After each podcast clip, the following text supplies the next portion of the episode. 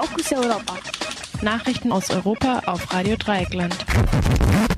Die Fokus Europa Nachrichten am Freitag, den 22. Januar. Untersuchungsbericht über Mord an Dissidenten belastet russischen Geheimdienst und Beziehungen zwischen London und Moskau.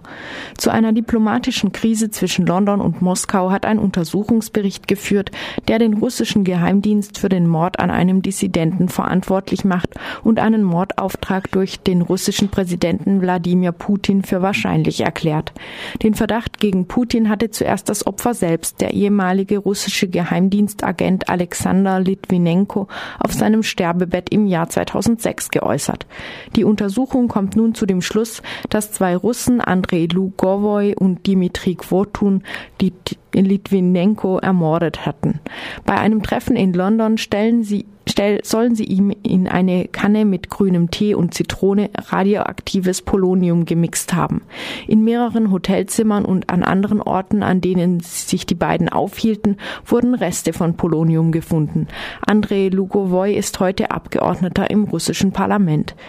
Während die Beweise für die Täterschaft von Lugovoy und Kovtun sehr stark sind, ist, sind die Argumente für Putin als Auftraggeber weniger zwingend. Das verwendete Polonium-Isotop ist extrem schwer zugänglich, teuer und mit einer Halbwertszeit von nur 50 Tagen nicht für die Lagerung geeignet. Das spricht gegen die Verwendung durch normale Kriminelle. Die gefundenen Poloniumspuren schließen auch einen Selbstmord oder eine versehentliche Vergiftung aus. Litvinenko war ein harter Kritiker Putins. Eine Putin gegenüber ebenfalls kritisch eingestellte Journalistin Anna Politowskaja, die Litvinenko kannte, wurde einen Monat vor Litvinenkos Tod in Moskau erschossen. Drei Jahre zuvor war Sergei Luschenko erschossen worden. Luschenko leitete eine Kommission, die Sprengstoffanschläge untersuchte, für die Litvinenko später Putin selbst verantwortlich machte. Schließlich belastet Putin auch die Tatsache, dass Russland keinerlei Bereitschaft gezeigt gezeigt hat, die Untersuchung der Todesursache von Alexander Litvinenko zu unterstützen. Das russische Außenministerium erklärte, der Bericht sei, Zitat, widersprüchlich und verbrecherisch.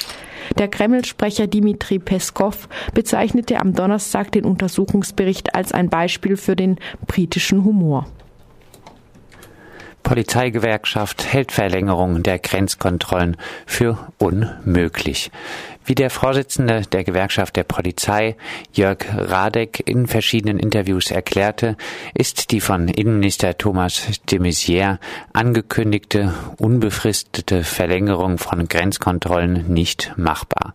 Regelmäßige Grenzkontrollen an den deutschen Außengrenzen, insbesondere an der Grenze zu Österreich, wurden befristet am 13. September eingeführt und mehrmals verlängert. De Maizière will sie nun auf unbefristete Zeit verlängern. Radek verweist auf zwei Millionen angehäufte Überstunden beim Bundesgrenzschutz. Angekündigte Verstärkungen könnten erst in drei Jahren eingesetzt werden.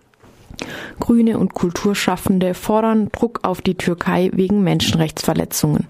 Anlässlich des für heute geplanten Besuchs von türkischen Kabinettsmitgliedern in Berlin forderte die Vorsitzende der Fraktion der Grünen im Bundestag, Katrin Göring-Eckardt, dass die Bundesregierung wegen Menschenrechtsverletzungen in der Türkei und der Verletzung der Pressefreiheit Druck aus Ankara ausübt.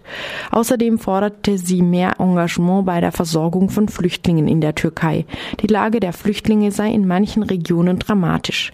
Auch prominente Kulturschaffende, darunter die Regisseure Fatih Akin und Margarete von Trotha haben einen Brief an die Bundeskanzlerin geschrieben, in dem sie den Einsatz für die Menschenrechte fordern. Kritisiert werden in dem Brief unter anderem die Festnahme von Akademikerinnen, die einen Friedensaufruf unterzeichnet hatten und die andauernde Inhaftierung des Chefredakteurs der Zeitung Cumhuriyet Can Dündar. Die Cumhuriyet hatte über Waffenlieferungen in der Türkei an den Islamischen Staat berichtet.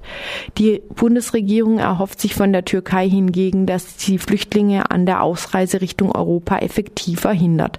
Dafür soll die Türkei von der EU drei Milliarden Euro bekommen und die festgefahrenen Beitrittsverhandlungen sollen vorankommen.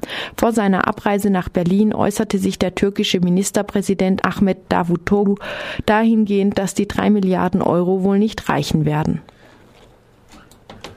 Walz will Ausnahmezustand unbefristet verlängern. Im Gespräch mit der BBC hat der französische Premierminister Manuel Walz erklärt, der Ausnahmezustand solle in Frankreich so lange bestehen bleiben, bis der Krieg gegen den Islamischen Staat gewonnen sei. Der Ausnahmezustand war am 13. November für drei Monate erklärt worden, nachdem Attentäter vom IS in Paris 130 Menschen ermordet hatten. Der Ausnahmezustand bedeutet, dass einige grundlegende demokratische Freiheiten vorübergehend eingeschränkt werden.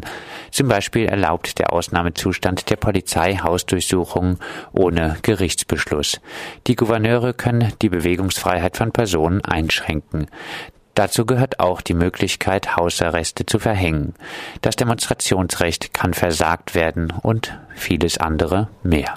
Das waren die Fokus Europa Nachrichten vom 22. Januar 2016, verfasst von unserem Kollegen Jan.